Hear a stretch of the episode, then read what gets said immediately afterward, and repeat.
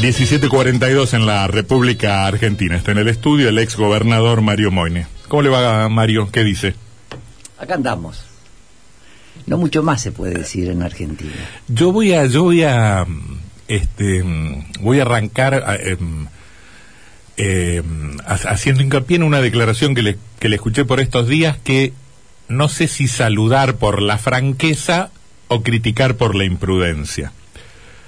Le escuché decir contador Moine, que a este paso, en los actuales, en los términos de la tensión que se advierte dentro del espacio gobernante, a este paso no sabemos si terminará renunciando el presidente, cansado de las presiones de la vicepresidenta, o si la vicepresidenta resignará lo que le toca a su debido momento de este doble comando. Em, ¿No es muy fuerte decir eso? Vamos a hacer historia. Eh, tres o cuatro meses antes de las PASO, eh, Cristina Kirchner decidió eh, que Alberto Fernández fuera el candidato a presidente. No fue después de una reunión que tuvo con Gioja, presidente del Partido Justicialista, y tres o catorce gobernadores. Fue una decisión en soledad, atento a que ella entiende que, que nunca le interesó darle mucha bolilla al Partido Justicialista y que es el sumum eh, dentro del justicialismo en cuanto a ejercicio de poder. Yo supongo que eh, Cristina Kirchner sabía que eh, Alberto Fernández había sido, había tenido en algunos medios algunas críticas importantes. Tremendas críticas. Pero yo le estimo, estimo, cuatro o cinco habrá leído, lo que no había visto y leído, que eran más de cien, y nadie la había descalificado tanto como Alberto Fernández. ¿Quién se encargaron de sacar a luz todo esto? Clarín, Nación, TN, la oposición. Entonces, eh, yo creo que a partir de que, pero ya era presidente en ejercicio, a partir de leer todo lo que ha dicho Alberto Fernández y Cristina, sin duda, eh, interiormente tiene que tener un rencor eh, que hace que no le tolere absolutamente nada.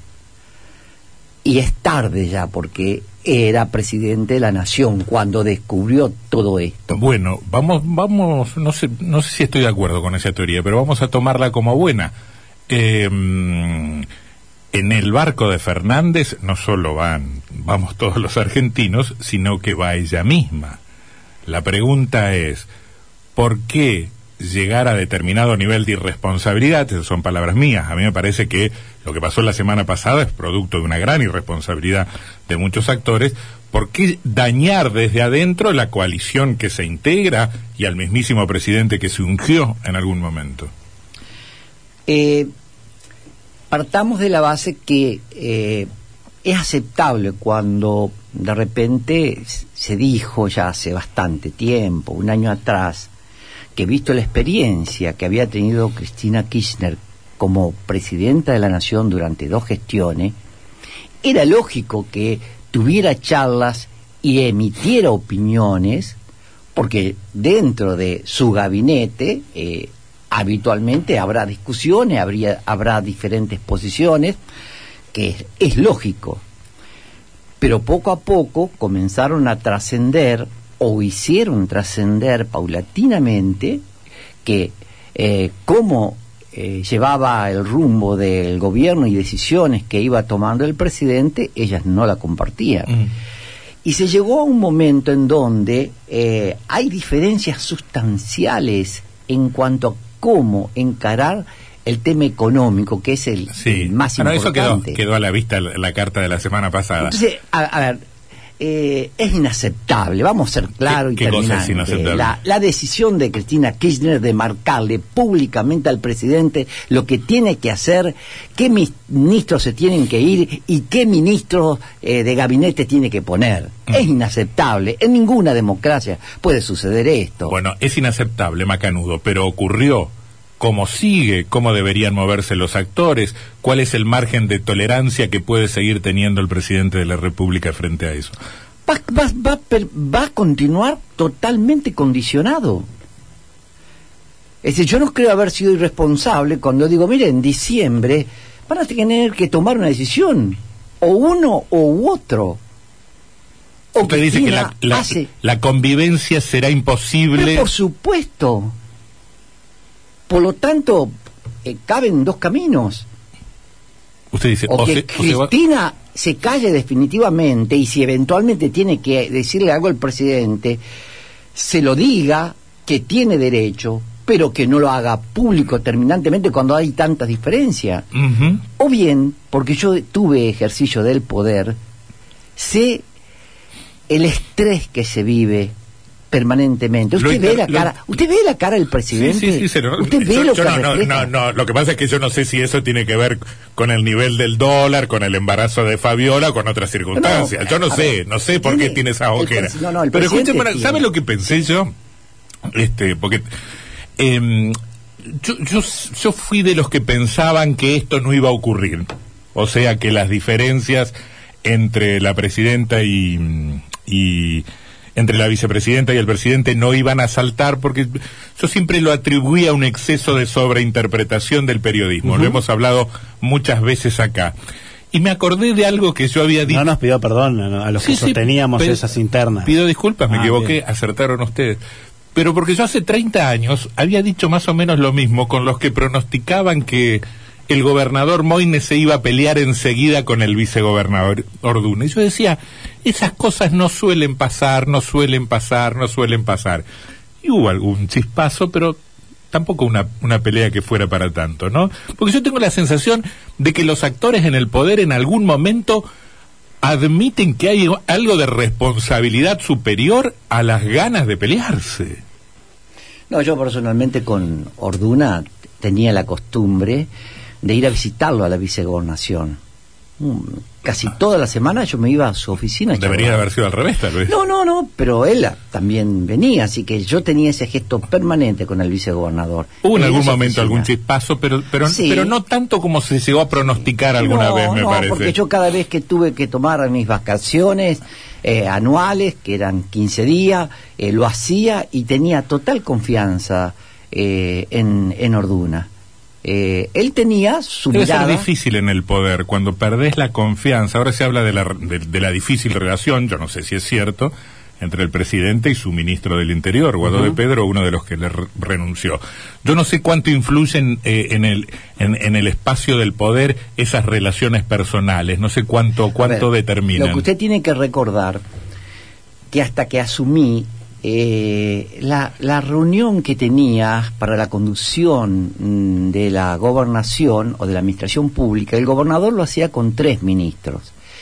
Y yo, eh, porque venía de la, de la, experiencia empresarial, nosotros todos los lunes, toda la jefatura de todas las sucursales, teníamos reunión para analizar eh, todo, el, todo el proceso competitivo que teníamos con la cadena de Abut, eh, las ofertas, etcétera, etcétera, y novedades que podía haber en, en la empresa. Entonces yo lo, lo, primero que hice es uh, armar lo que se llamó eh, reuniones de gabinete ampliado, mm. donde venían todos los presidentes de organismos descentralizados, venía el, el presidente del bloque de diputados y senadores del peronismo, el vicegobernador. Hay toda una discusión sobre qué cosa es mejor, si la reunión chiquita o la reunión ampliada, no, donde que... se entra a deliberar mucho y no siempre no, se resuelve. No, depende cómo se conduce, pero era, si no, eran compartimientos estancos, que nadie sabía ciencia cierta hacia dónde iba el gobierno. Mm. Así que semanalmente había eh, una charla abierta eh, y y además siempre trascienden mm. eh, de una manera u otra si hay algo eh, importante que no debería tomar Estado público, pero ¿por qué no tomar Estado bueno, público? Bueno, vuelvo, volvamos a la cuestión nacional. ¿Cuánto peso tienen, cree usted, las relaciones personales que en algún momento se dañan? Eh, insisto, lo del presidente con su ministro del Interior o, o, o el presidente con la vicepresidenta. Tiene, usted, usted da, da a entender de que no tiene retorno, pero no por una cuestión personal, sino por una cuestión institucional. Pero partamos de la base que Cristina se siente dueña de los votos. que él le prestó el poder y no le hace caso a Alberto. Ahora viene el presupuesto elevado en este mes de septiembre eh, y pasado las elecciones generales eh, en noviembre, donde creo que va a volver a perder el oficialismo por una menor cantidad de votos, tanto a nivel nacional como en la provincia. ¿Por qué? Porque va a haber mayor militancia, porque al desaparecer una serie o, habilitar una serie de actividades más económicas, eh, mucha gente que no podía trabajar, seguro, va a haber un, rebote más pronunciado de la economía. Por otro lado, eh, por supuesto, un incremento en jubilaciones, la posibilidad de un IFE para mucha gente que está con problemas, esto va a mejorar un poco el, clima electoral y creo que esto lo va a favorecer pero por ejemplo en mi provincia, que eh, el, eh, Juntos por Entre Ríos ganó por 22 puntos, lo hará por 16, 17, pero no mucho menos. De tal forma que eh, luego de eso tenemos el problema de un alto déficit que es, por supuesto, estos incrementos, el IFE, y algunas otras decisiones que van a impactar sobre la caja en el corto plazo van a incrementar el déficit. Mm. y esto más el atraso del dólar para frenar el proceso inflacionario va a tener su costo el año el año mm. que viene. Entonces yo decía que para mí la inflación del año que viene y lo están diciendo varios economistas por estas horas va a andar en el orden del 50 yo creo que va a andar en el orden del 60% de la inflación. El año que viene y va a ser muy duro con el 60%. Mm. Contador Moyene, em, ya en su rol opositor, como participando en las instancias de, Juntos por Entre Ríos, ¿no se le va a hacer muy largo a ese sector las expectativas creadas sobre una mejor provincia, más dinamismo en la economía, otro, otro tipo de Estado provincial, de aquí a que se planteen esos debates en el 2023? A ver, nosotros somos un grupo de 25, 30 profesionales que ya llevamos casi un año trabajando sobre un proyecto que le llamamos DEC 2023-2031. Allí convivimos gente de diferentes extracciones políticas eh, y eh, fundamentalmente tenemos en cuenta todo lo que está haciendo el gobernador Bordet y sus ministros y por supuesto todo el tiempo mirando qué pasa en la macroeconomía. Son como un gabinete en las sombras. No, no, no, porque el blog, el blog nuestro, entre todos, Entre Ríos, es abierto. Cualquier persona lo puede consultar. E inclusive al, al principio está un agradecimiento a todas aquellas personas que contribuyen que en más de un caso han sido, por ejemplo, empresarios de la metalmecánica como Shepen, que cuando lo visitamos eh, en María Grande, que estaba la comisión, pues nosotros creemos que Metal Mecánica puede hacer y mucho eh, en crecimiento industrial.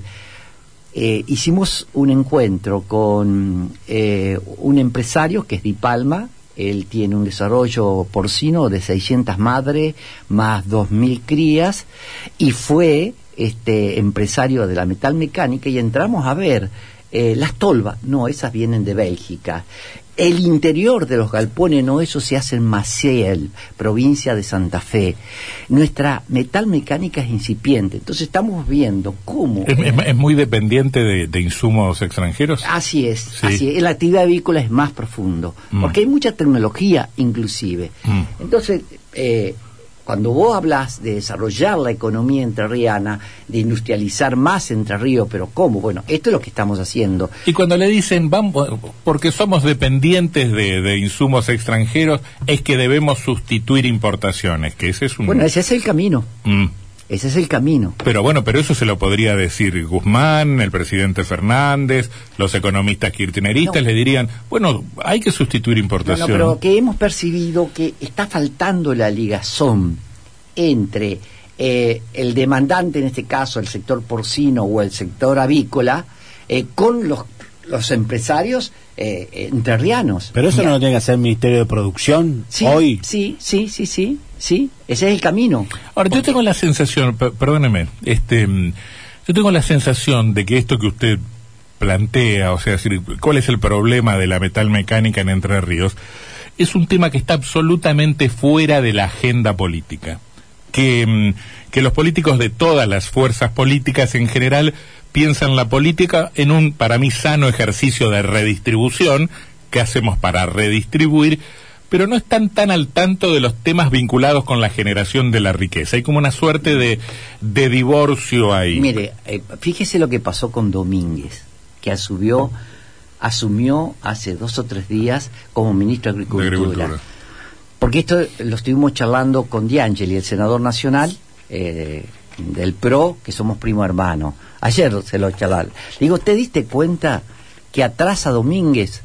Porque está hablando de que tenemos que recuperar eh, esa eh, meta que nos propusimos hace 10 años de llegar a 70 millones de, De toneladas de de soja. soja. Este Domínguez ya cambió ese panorama. Hace dos años que hubo un giro hacia el maíz. Bueno, pero... Hoy el maíz es el de mayor producción de tonelaje y eh, es mucho más importante incrementar eh, la cantidad de toneladas De maíz que en este caso está en 50 millones contra 47 ¿por qué? Bueno, yo, yo por entiendo... el rol que juega. Bueno, por ejemplo, ahí vos tenés un ministro que de repente eh, ingresa a la función y está desconociendo qué está pasando. Bueno, pero eh, está bien, yo entiendo lo que usted quiere decir, pero en cualquier caso, esa, esa, esa afirmación de, mm, de Domínguez es la expresión del fracaso. El tipo dice, 10 años después, que, no llegó, que la Argentina no llegó al objetivo que se había planteado hace 10. Es una manifestación de- del fracaso en última Bueno, instancia. Yo, a ver, voy a volver a la, a la pregunta inicial. Eh, yo ya tuve charlas de dos horas con quien conduce eh, la Asociación Industrial García Andía. Luego, él mismo le pedimos que nos diera una charla al grupo económico, que somos 11, 12 profesionales. Hay un geólogo, un abogado, dos economistas, cuatro contadores y dos especialistas en comercio exterior. Y lo escuchamos. Le preguntamos, bueno, ¿cómo ve la macro? Y eh, cómo cree que debemos trabajar en el futuro para mejorar el perfil industrial de la provincia de Entre Ríos. Le habló de los impuestos, seguro. Por supuesto. Y, de eso- las tasas municipales. por supuesto, y en eso estamos trabajando. Mm. Es cómo, como ya se había comprometido el gobierno provincial, que, que todavía no lo ha cumplido, eh, es bajar progresivamente ingresos brutos, Mm. establecerle un tope a los municipios. Hoy es también. imposible, después de la última reforma fiscal, este, mm, en el gobierno de Macri se había, se había decidido bajar ingresos Sí. brutos, pero después, para compensar otros, Seguro, pero en otros este caso agujeros, también eh, nosotros estamos trabajando cómo suplantamos esa pérdida, que es ampliar la base. Hay un nivel de evasión muy fuerte. si a las provincias le, le tocan ingresos brutos, le sacan la principal fuente de, de Sí, ingresos seguro, propios. pero si usted amplía y hace un proceso 4,5, 4, 3,50, 3, 2,5, que sería el mínimo, estamos hablando para comercio y servicios, pero vuelvo a la idea.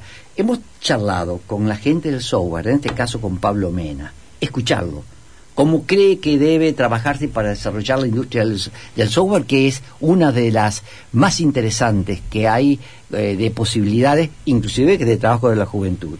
He charlado con eh, Toji eh, sobre eh, la industria farmacéutica, porque también allí tenemos eh, muchas posibilidades de desarrollo. Así que ahora vamos a visitar la actividad avícola, los sistemas integrados, Mm. de tal manera que cuando hablemos del proyecto de industrializar Entre Ríos, no sale de un grupo de técnicos, sino sale de, de escuchar a quienes hacen la economía entrerriana. Eh, en un segundo seguimos con el ex gobernador Mario Armando Moines, seis de la tarde, un minuto.